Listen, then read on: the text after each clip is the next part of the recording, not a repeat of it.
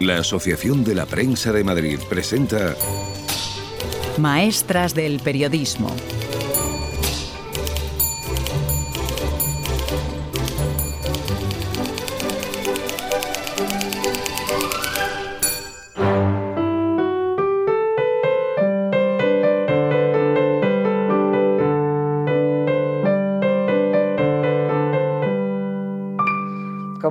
Que era un medio poderoso la televisión, que podía llegar a muchísima gente y en vez de, en vez de tener una vocación política, tuve una vocación periodística que pensé que podía cambiar, hacer algo por la sociedad en la que yo vivía.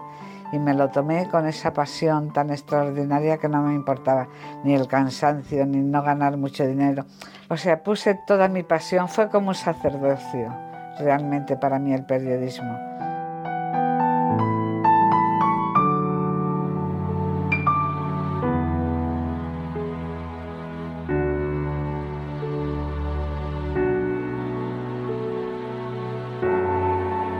Carmen Sarmiento nace en Madrid, en plena posguerra. Aquellos años forjaron su carácter y su periodismo comprometido.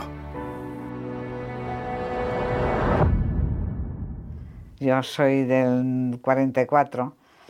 Recuerdo que mi madre muchas veces me dijo, ay, no te pude dar eh, de mamar. Y tu padre se tenía que ir a comprar de extraperlo el pelargón para que te pudiéramos alimentar. Así que como soy una niña de la posguerra, pues no me di un metro ochenta como miden las generaciones actuales.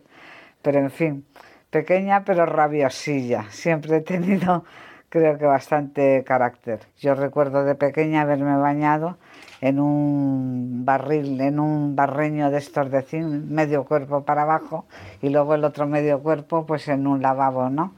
El papel higiénico era papel de periódico bueno, las penalidades de la, de la posguerra, ¿no?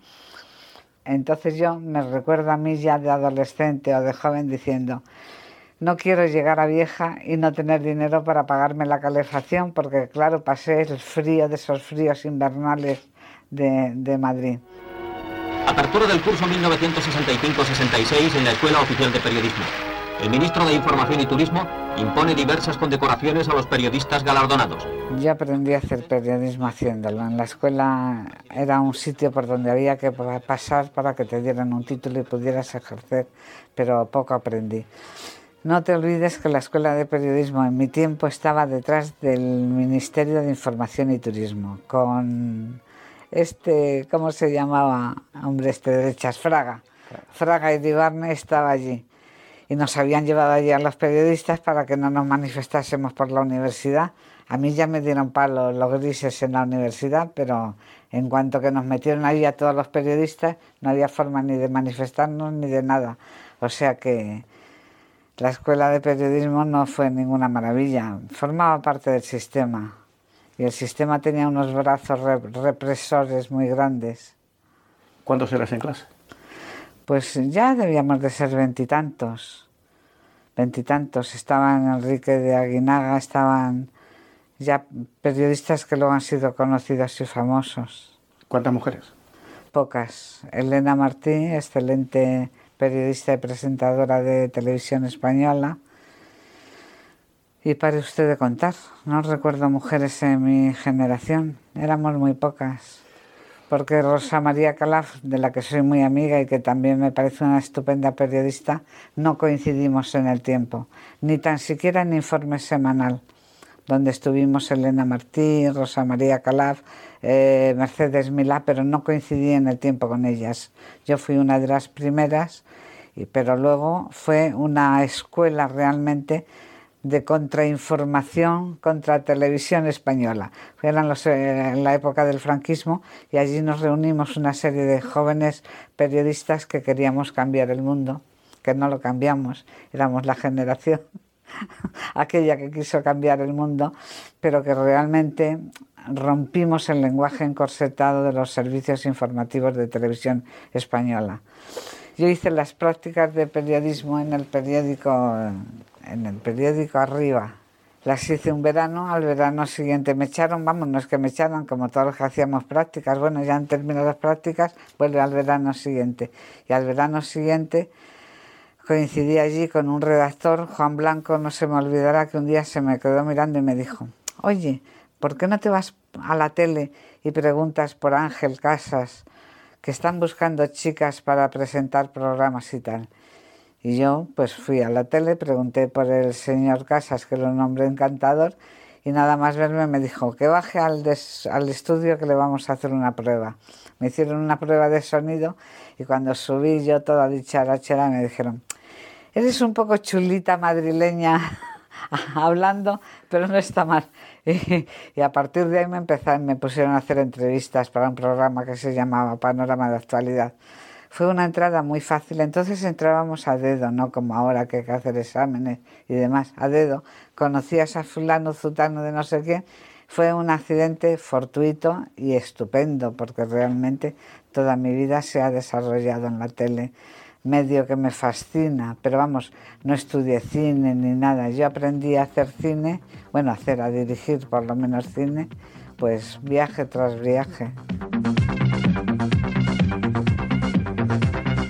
Comienza a trabajar en televisión española en 1968. Cinco años después, forma parte del equipo fundacional de Informe Semanal. Por aquel entonces, Sarmiento llega a ser la primera mujer corresponsal de guerra en España. En 1973 los medios son más expeditivos. Miles de mujeres en el mundo interrumpen el embarazo. Pero si los métodos son distintos, las motivaciones son semejantes. La mujer embarazada soltera de hace un siglo o la actual presenta el mismo cuadro clínico de terrores y angustias. Por una parte, el temor a la familia y por otra, el miedo a la insolidaridad social. Mientras que las mujeres casadas abortan en general ante riesgo de anomalías en el feto o cuando no están en condiciones materiales, morales o sociales de asegurar la vida del hijo. Hablar del aborto fue el 72 o el 73 y el divorcio también, y las madres solteras, yo que sé, cantidad de cosas que hice que, porque luego llegaba el censor de turno a la moviola, el censor lo recuerdo perfectamente, con el bigotito típicamente fascista, veía el documental y decía, de aquí a aquí, y se te había cargado la mitad del reportaje. Así que fueron tiempos muy difíciles, pero en fin, que pasaban la censura porque de pronto distraíamos al censor de turno. Otra de las cosas que hacíamos es que nos metíamos en la movida a dos periodistas y empezábamos a hablar cuando llegaba el censor y le mareábamos. Y había cosas que pasaban que él no se había enterado. Una estrategia de lucha terrible y agotadora. Además de escribir, de hacer presentaciones y de hacer reportajes, encima tenías que estar luchando para que se pudieran ver tus reportajes. Yo creía tanto en lo que estaba haciendo, tenía tal fuerza interior de pensar que lo que estaba haciendo iba a servir para mucho, para transformar. Claro, tenía toda esa insolencia de la juventud de pensar que lo que estás haciendo va a salvar el mundo yo no pensase, no pensaba que iba a salvar el mundo, pero pensaba que iba a transformar la sociedad y que aquella España franquista y reaccionaria en la que vivía se iba a convertir en otra cosa. Luego poco a poco se fue convirtiendo en otra cosa y no solo por mí, ¿eh? yo puse mi granito de arena, supongo, en el cambio en, esta sociedad, ¿no? Pero te daba mucha energía y mucha fuerza el luchar contra el sistema, ¿no? Yo pongo uno de los ejemplos de las anécdotas con las que burlé al sistema.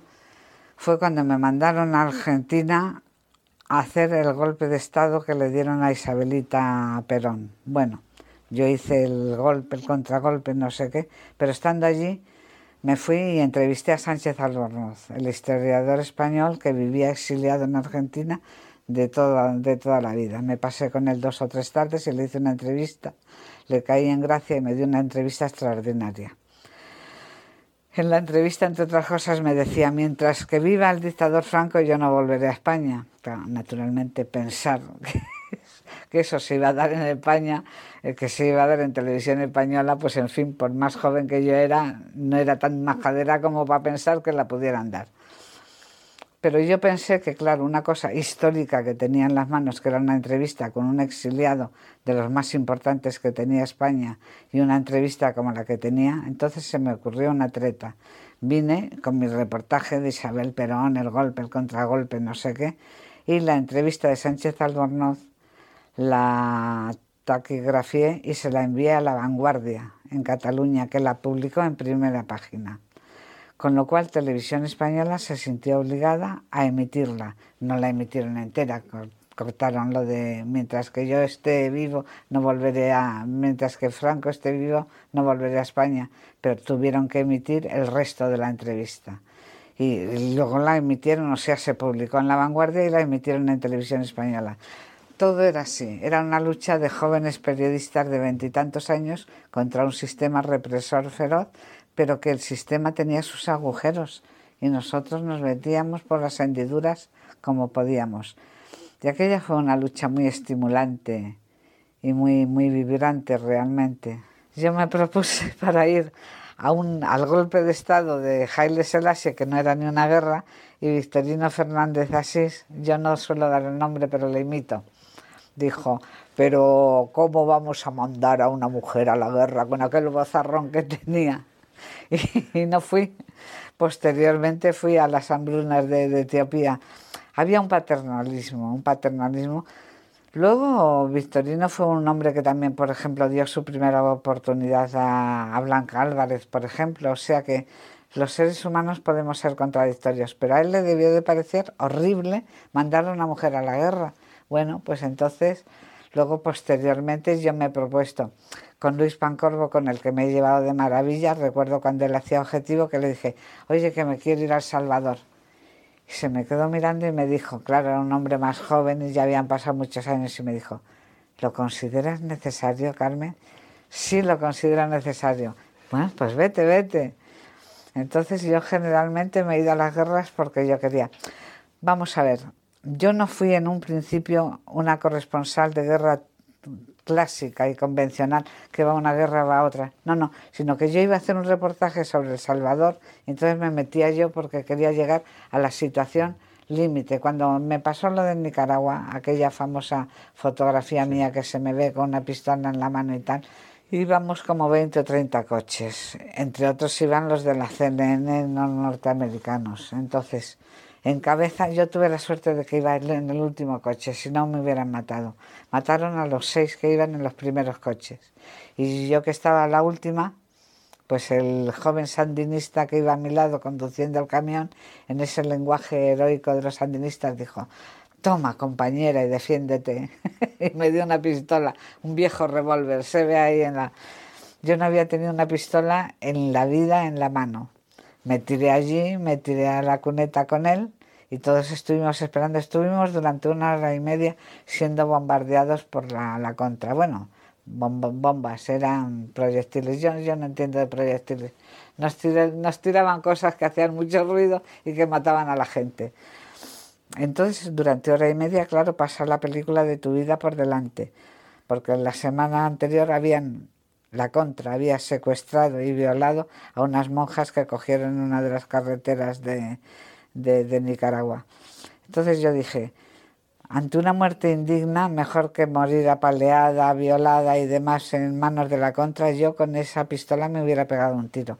Claro, todo esto no deja de ser más que una reflexión que tú haces a posteriori. Yo no sé qué hubiera hecho con la pistola, si hubiese intentado defenderme, si hubiese intentado pegarle un tiro al que viniese por mí o si me hubiera pegado yo un tiro primero. Pero ahí está, eso fue lo que pasó y realmente fue dramático. Porque yo siempre digo, mi vida es antes y después de Nicaragua, tenía 39 años. O sea, me hubieran quitado la mitad de la vida. Tengo 78, pues prácticamente me hubieran quitado la mitad de la vida. Pero ahí salve el pellejo.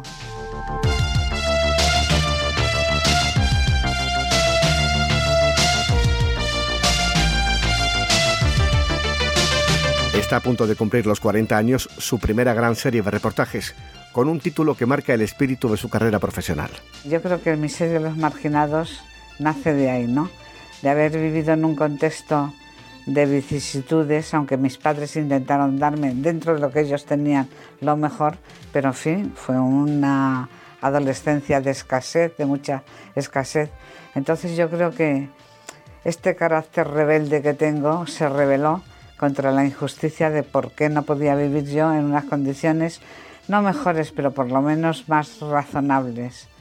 Y ahí, de ahí va mi carácter de, lucha, mi carácter de solidaridad con los marginados, con la gente más pobre y sobre todo con los más pobres de entre los pobres, que son los que yo he filmado a lo largo del mundo, ¿no? Cuando me he atravesado África, atravesando selvas y desiertos, como yo digo, y tratando de buscar siempre a los más humildes, a los pobres, a los emigrantes de mi época. Yo, claro, cuando me refiero a mis documentales, siempre estoy hablando de 30 años atrás, 40 años atrás, que era cuando yo tenía veintitantos o treinta y tantos, ¿no? Cuando estaba en el esplendor, por lo menos periodístico.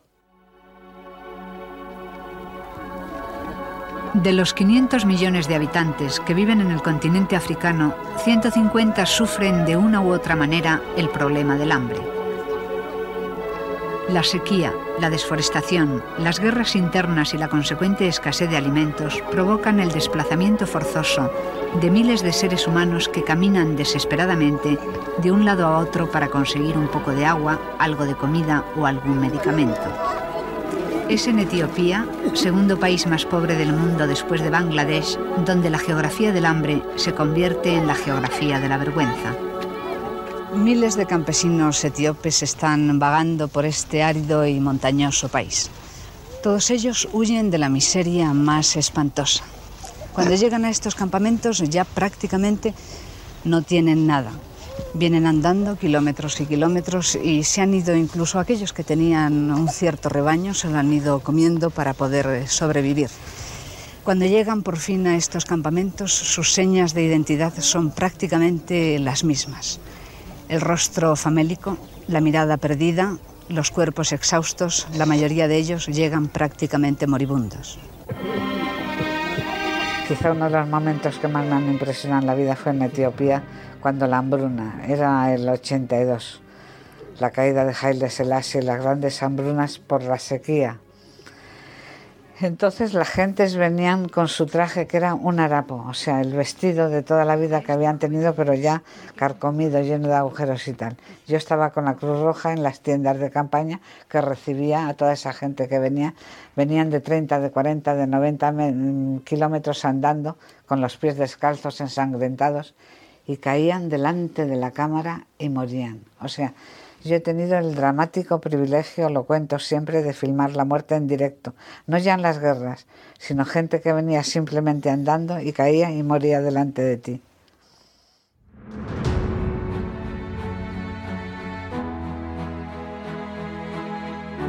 Carmen Sarmiento es una incansable defensora de los derechos de las mujeres participa en la creación del colectivo feminista de Madrid y llega a ser vicepresidenta del Partido Feminista.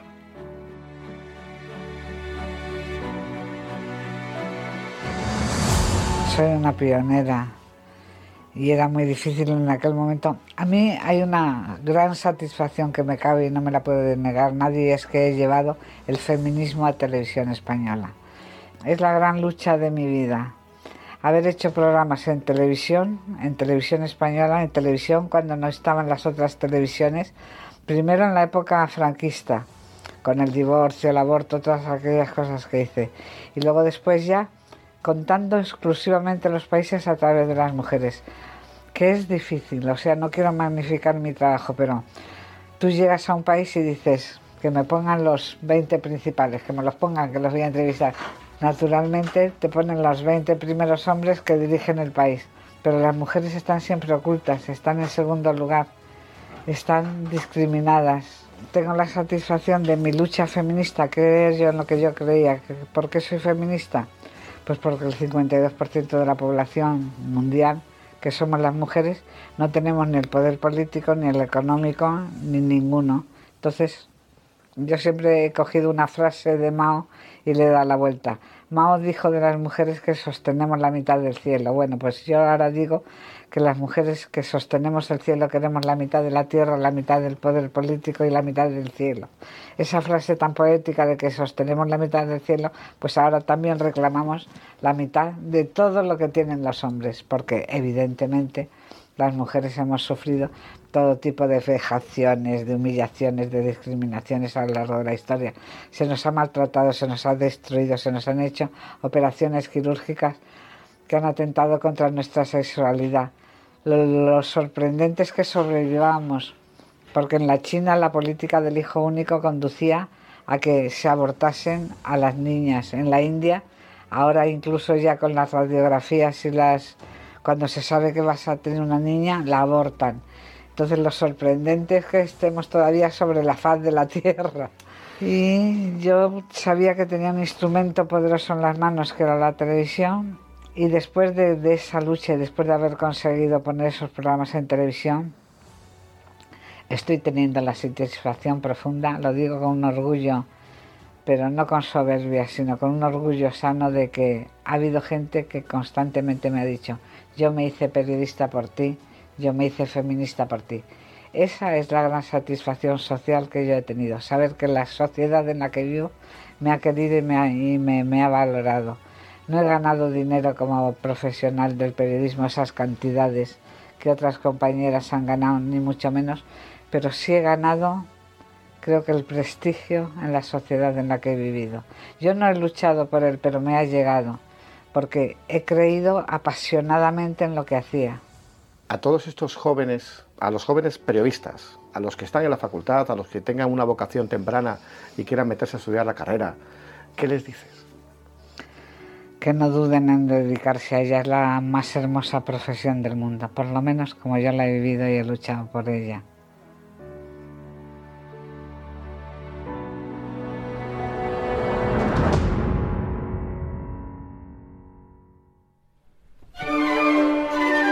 Maestras del Periodismo. Un podcast de la Asociación de la Prensa de Madrid. Con la colaboración de la Fundación La Caixa. Y con José Martín en la coordinación. Dirigido por José Antonio Piñero.